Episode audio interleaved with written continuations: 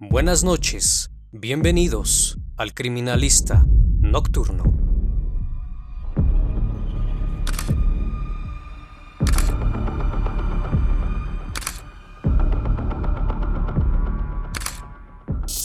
Contenido con fines informativos, no apto para personas sensibles. Este video es responsabilidad de quien lo ve. Se recomienda discreción. Bienvenidos a una nueva transmisión.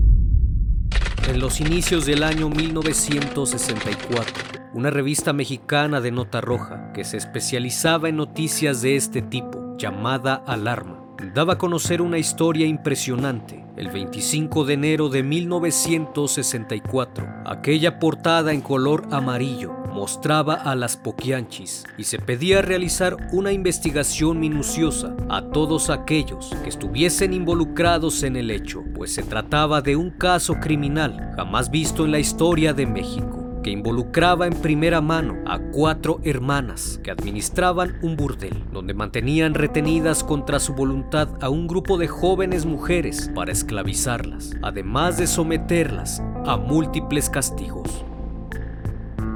En enero de ese año, luego de un largo tormento, una de las mujeres de nombre Catalina Ortega logra escapar del rancho donde la tenían privada de su libertad. Escabulléndose por una abertura en la pared, caminó por largos kilómetros hasta que pudo contactar a su familia, quienes la acompañaron a denunciar el hecho ante las autoridades de la ciudad de León, en el estado de Guanajuato, México. Al llegar con sus familiares a la jefatura de policía, se le veía muy mal. Estaba delgada y demacrada. Por suerte, aquellos oficiales no estaban coludidos con las poquianchis. En su declaración, mencionó el trato ruin y despreciable al que fue sometida por las hermanas González. Y no solo eso, sino que se enterarían que un grupo de mujeres estaban esclavizadas y eran obligadas a entregarse a los hombres a cambio de dinero. Por otro lado, el teniente que le apodaban Águila Negra, trabajador de las Poquianchis, buscó a la joven por todos lados sin tener algún rastro de ella. Entonces la policía apresuró la búsqueda y captura de las hermanas González. Era el 14 de enero de 1964. La policía arribó al lugar mencionado por Catalina, un rancho llamado Loma del Ángel. Al llegar se percataron de unas mujeres vestidas de manera sencilla, todas en color negro. Llevaban faldas largas y chales desgastados. Al solicitar la revisión del lugar, presenciaron uno de los episodios más terribles que jamás se habían visto en aquellos años. Al interior se encontraban numerosas mujeres en distintas habitaciones, en muy malas condiciones. Su aspecto era descuidado, sus rostros mostraban miedo, caras demacradas por todos lados. Aquellos que pudieron presenciar ese episodio quedaron sorprendidos ante tal hallazgo. Una a una fueron sacadas de aquel lugar se solicitó el apoyo para detener a las hermanas González de inmediato. Aquello era estremecedor y pronto una de las mujeres esclavizadas le mencionó a la policía que en el patio trasero había un cementerio donde se encontraba una escena escalofriante y lúgubre pues los cuerpos de algunas mujeres se encontraban bajo tierra, con cortes por todo el cuerpo. Había también numerosos embriones y un sinfín de huesos que días después se pudo confirmar que pertenecía a más de 91 personas de ambos sexos. Pronto, esta terrible historia se esparció por todo el estado y fue dada a conocer por los medios de comunicación, quienes ante estos actos sombríos y luego de ver tan peculiar manera de vestir de las poquianchis, adjudicaban estos hechos a trabajos de brujería y satanismo. Cuando los pobladores del rancho se enteraron de los acontecimientos, no dudaron en hacer justicia por su propia mano, intentando lincharlas. Ante tal descontrol de la población, el juez no tuvo más remedio que enviarlas a la cárcel, ubicada en la ciudad de Irapuato, fuertemente custodiadas. Delfina María de Jesús, Carmen y Eva Valenzuela nacieron en San Francisco del Rincón, Guanajuato, y en El Salto, Jalisco, México, hijas de Isidro Torres y Bernardina Valenzuela, quien era una fanática religiosa. Su padre trabajaba en el cuerpo policíaco en ese entonces, bajo el mandato de Porfirio Díaz, dedicándose a atrapar a los asaltantes de caminos. Era alcohólico y constantemente infringía maltratos a su familia, además de que en muchas ocasiones obligaba a sus hijas a presenciar los castigos de los detenidos, incluso las ejecuciones. Llegó a tal extremo de encarcelar durante un año a su propia hija Carmen como escarmiento por haberse escapado con un hombre sin estar casada. Era común que ejecutara a los delincuentes que apresaba, tal y como marcaban las reglas de la organización en esa época. Cumplía con su trabajo de manera eficiente, pero todo cambió un día, pues quiso abusar de su rango y mató a un hombre inocente con el que tenía problemas.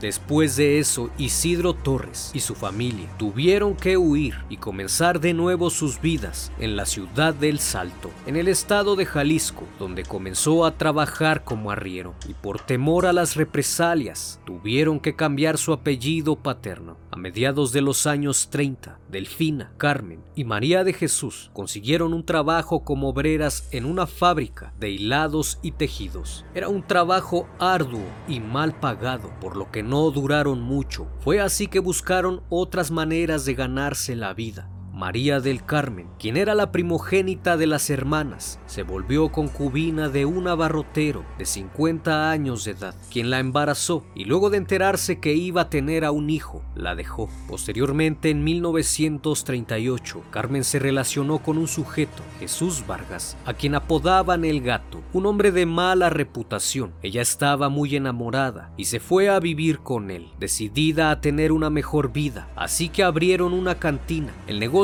era muy rentable, pero debido a la mala administración de su pareja, tuvieron que cerrar. Poco tiempo después se separaron, sin embargo, en el periodo que pasó con él, aprendió todo lo necesario sobre el negocio de los bares. Fue entonces que regresó con su familia. Durante esos años sus padres murieron y les dejaron una pequeña herencia. Luego de platicar con Carmen, Delfina Valenzuela decidió iniciar su propio negocio, inspirada en la cantina de su hermana, pues a palabras de ella le dejaba buenas ganancias. Ahí se le ocurrió la idea de abrir una cantina en su pueblo natal. El negocio que había comenzado con la venta de bebida pronto se convertiría en un calabozo sombrío, donde mujeres ofrecían sus servicios y eran esclavizadas por ella. Eran reclutadas a base de engaños. Las jovencitas tenían entre 13 y 16 años con la promesa de conseguirles trabajo como empleadas domésticas, atrajo a varias jóvenes de los ranchos más cercanos y pronto el lugar tuvo mucha prosperidad. El hijo de Delfina, Ramón Torres González, alias El Tepo, era el que se encargaba de supervisar a las jóvenes en aquel lugar, además de controlar a los clientes, evitando que armaran riñas, agregando también que en algunas ocasiones era quien pagaba algunos sobornos a las autoridades. Carmen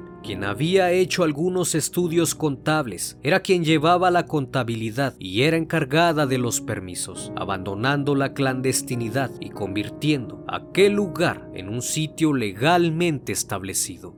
Delfina se rodeó de la protección de policías y autoridades municipales, que además eran clientes de su local. Parecía que todo marchaba muy bien hasta que el negocio finalmente cerró luego de una riña que finalizó en malos términos con algunos agentes, pues al encontrarse con Ramón en una cantina cercana a su establecimiento, tuvieron una discusión y terminaron con él. Delfina no derramó ni una sola lágrima. Lejos de eso, decidió vengarse contratando a algunas personas para que de igual forma los agentes pagaran por lo que le habían hecho a su hijo. La clausura se llevó a cabo con tal impunidad, dejando en su interior a más de 20 mujeres que días después escaparon a San Francisco del Rincón en una casa que era propiedad de Delfina, donde pasaron encerradas durante seis meses en condiciones deplorables.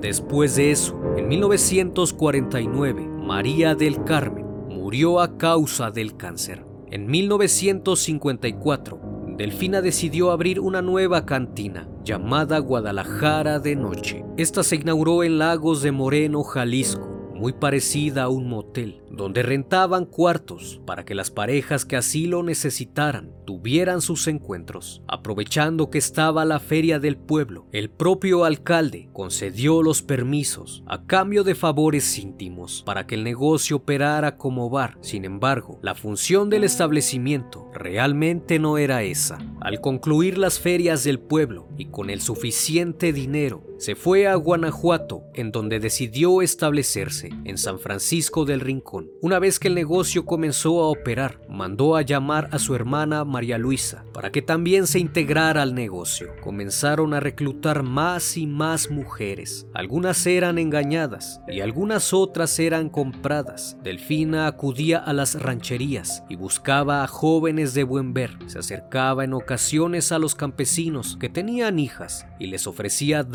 trabajo. Los padres en su mayoría accedían. Algunas otras jóvenes eran subidas a una camioneta sin su consentimiento. Una vez que llegaban al negocio, las examinaban por completo y ahí las sometían a extensos abusos sin control. De maneras despiadadas, las alimentaban únicamente con tortillas duras y un plato de frijoles. Después las bañaban con cubetadas de agua helada, les daban vestidos y las sacaban por la noche a que comenzaran a atender a los clientes del bar, todas ellas bajo amenazas. Fue en esa ciudad donde se cometieron las mayores atrocidades. Los actos de corrupción se hicieron presentes, además de sobornos e intercambios con las autoridades. Delfina tenía completamente el control de las jóvenes. Para mantenerlas trabajando, las endeudaba vendiéndoles producto de aseo personal, ropa, joyas y maquillaje. De esta manera, en calidad de esclavas, hasta que la deuda quedara saldada, ella era quien las intimidaba, sus cómplices las sometían a castigos severos y las mantenían encerradas todo el tiempo. En una visita que hace María de Jesús a sus hermanas en Guanajuato, coincide por casualidad con Laura Lárraga, una expupila que consiguió poner su propio negocio de burdel en León, solo que con mayor prestigio. María de Jesús quedó fascinada con el giro elegante del negocio y solo tiempo después lo adquiere para sí misma con el fin de establecerse. Se ofreció íntimamente a las autoridades responsables de otorgarle los permisos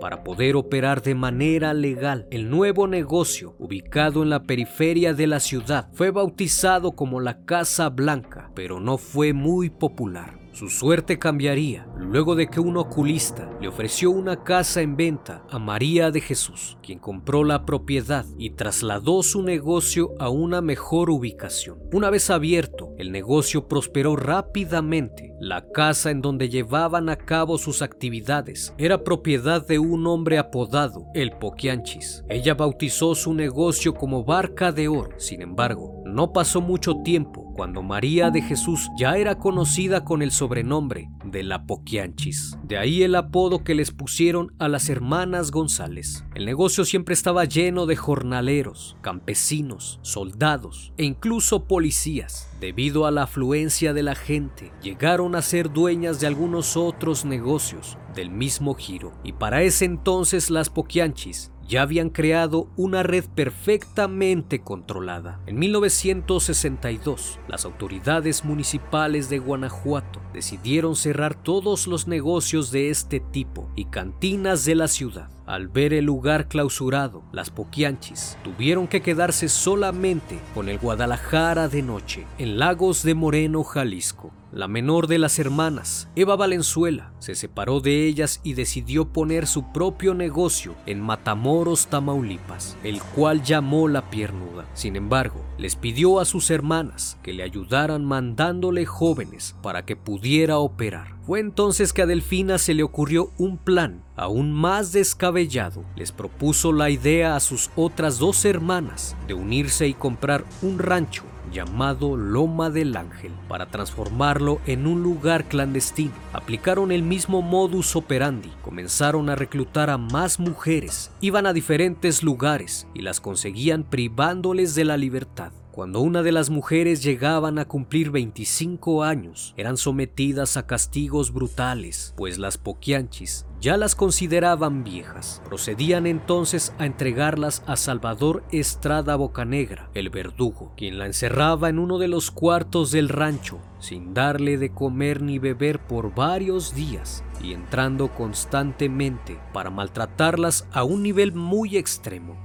Una vez que la mujer estaba tan débil que ya no podía ni siquiera intentar defenderse, la llevaba a la parte de afuera del rancho y tras cavar una zanja profunda la enterraba viva. Aquel hombre era despiadado con las jóvenes, utilizaba muchos castigos para terminar con ellas cruelmente. Si una de las chicas se embarazaba, la golpeaban hasta privarle de la vida, además que le hacían expulsar el producto, practicando esto de manera clandestina. Algunos bebés que llegaron a nacer fueron privados de la vida, a excepto de algunos. Si alguna padecía anemia y estaba demasiado débil para atender a sus clientes, le esperaba la misma suerte. Incluso si no le sonreía a un cliente, eran castigadas de una manera terrible. Si alguna de las jóvenes más populares quedaba embarazada, tal de no perder esa fuente de ingreso, le obligaban a limpiar el lugar, a cocinar y a atender a las hermanas a cambio de su vida. Incluso algunas se convirtieron en cuidadoras y castigadoras de otras jóvenes. Algunos castigos consistían en hincar a las mujeres con los brazos abiertos, para posteriormente colocarles ladrillos en ambas manos y en la cabeza. Las poquianchis habían reclutado a varios ayudantes que las auxiliaban en sus labores. Uno era Francisco Francisco Camarena García, el chofer que se encargaba de transportar a las jovencitas reclutadas, junto con Enrique Rodríguez Ramírez. Otro era Hermenegildo Zúñiga, ex capitán del ejército,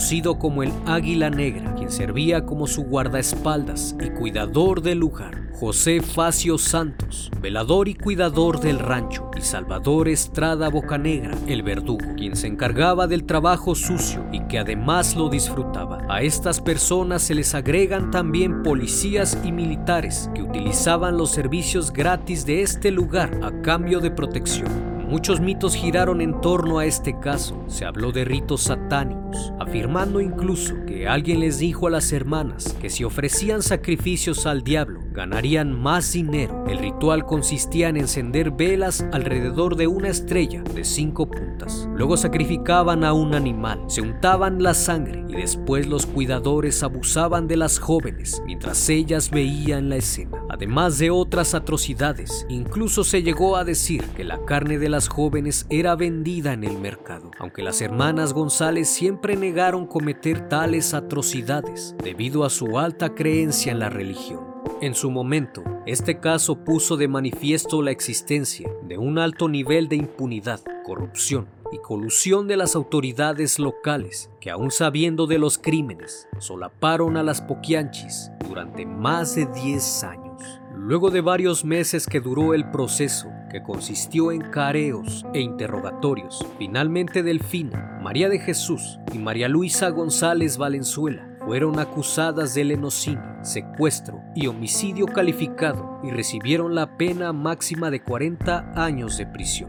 Docenas de víctimas jóvenes acusaron a las hermanas de un sinfín de atrocidades. Durante el cumplimiento de su sentencia, Delfina murió en 1968 después de caerle sobre la cabeza una cubeta con cemento. María Luisa murió en 1984 de cáncer y María de Jesús, la más joven de las hermanas, fue la única en ser liberada obtuvo su libertad y se casó con un hombre de 64 años que conoció en prisión. Finalmente, a mediados de la década de 1990, ambos murieron. Se estima que entre 1945 y 1964 cometieron alrededor de 150 homicidios, aunque oficialmente su número de víctimas fue de 91. En el año 2002, en el municipio de Purísima del Rincón, en el estado de Guanajuato, una constructora comenzó a trabajar para realizar un conjunto de viviendas, descubriendo así un pozo con más de 20 esqueletos. Después del análisis realizado a los huesos, se pudo confirmar que databan de los años 60, afirmando que quizás también serían víctimas de las Poquianchis. El lugar donde se hallaron los restos se encontraba a un kilómetro de una de las propiedades de las Poquianchis. Un caso sin duda que marcó la historia criminal en México. No olvides suscribirte y dejar tu like. Hasta la próxima emisión, El Criminalista Nocturno.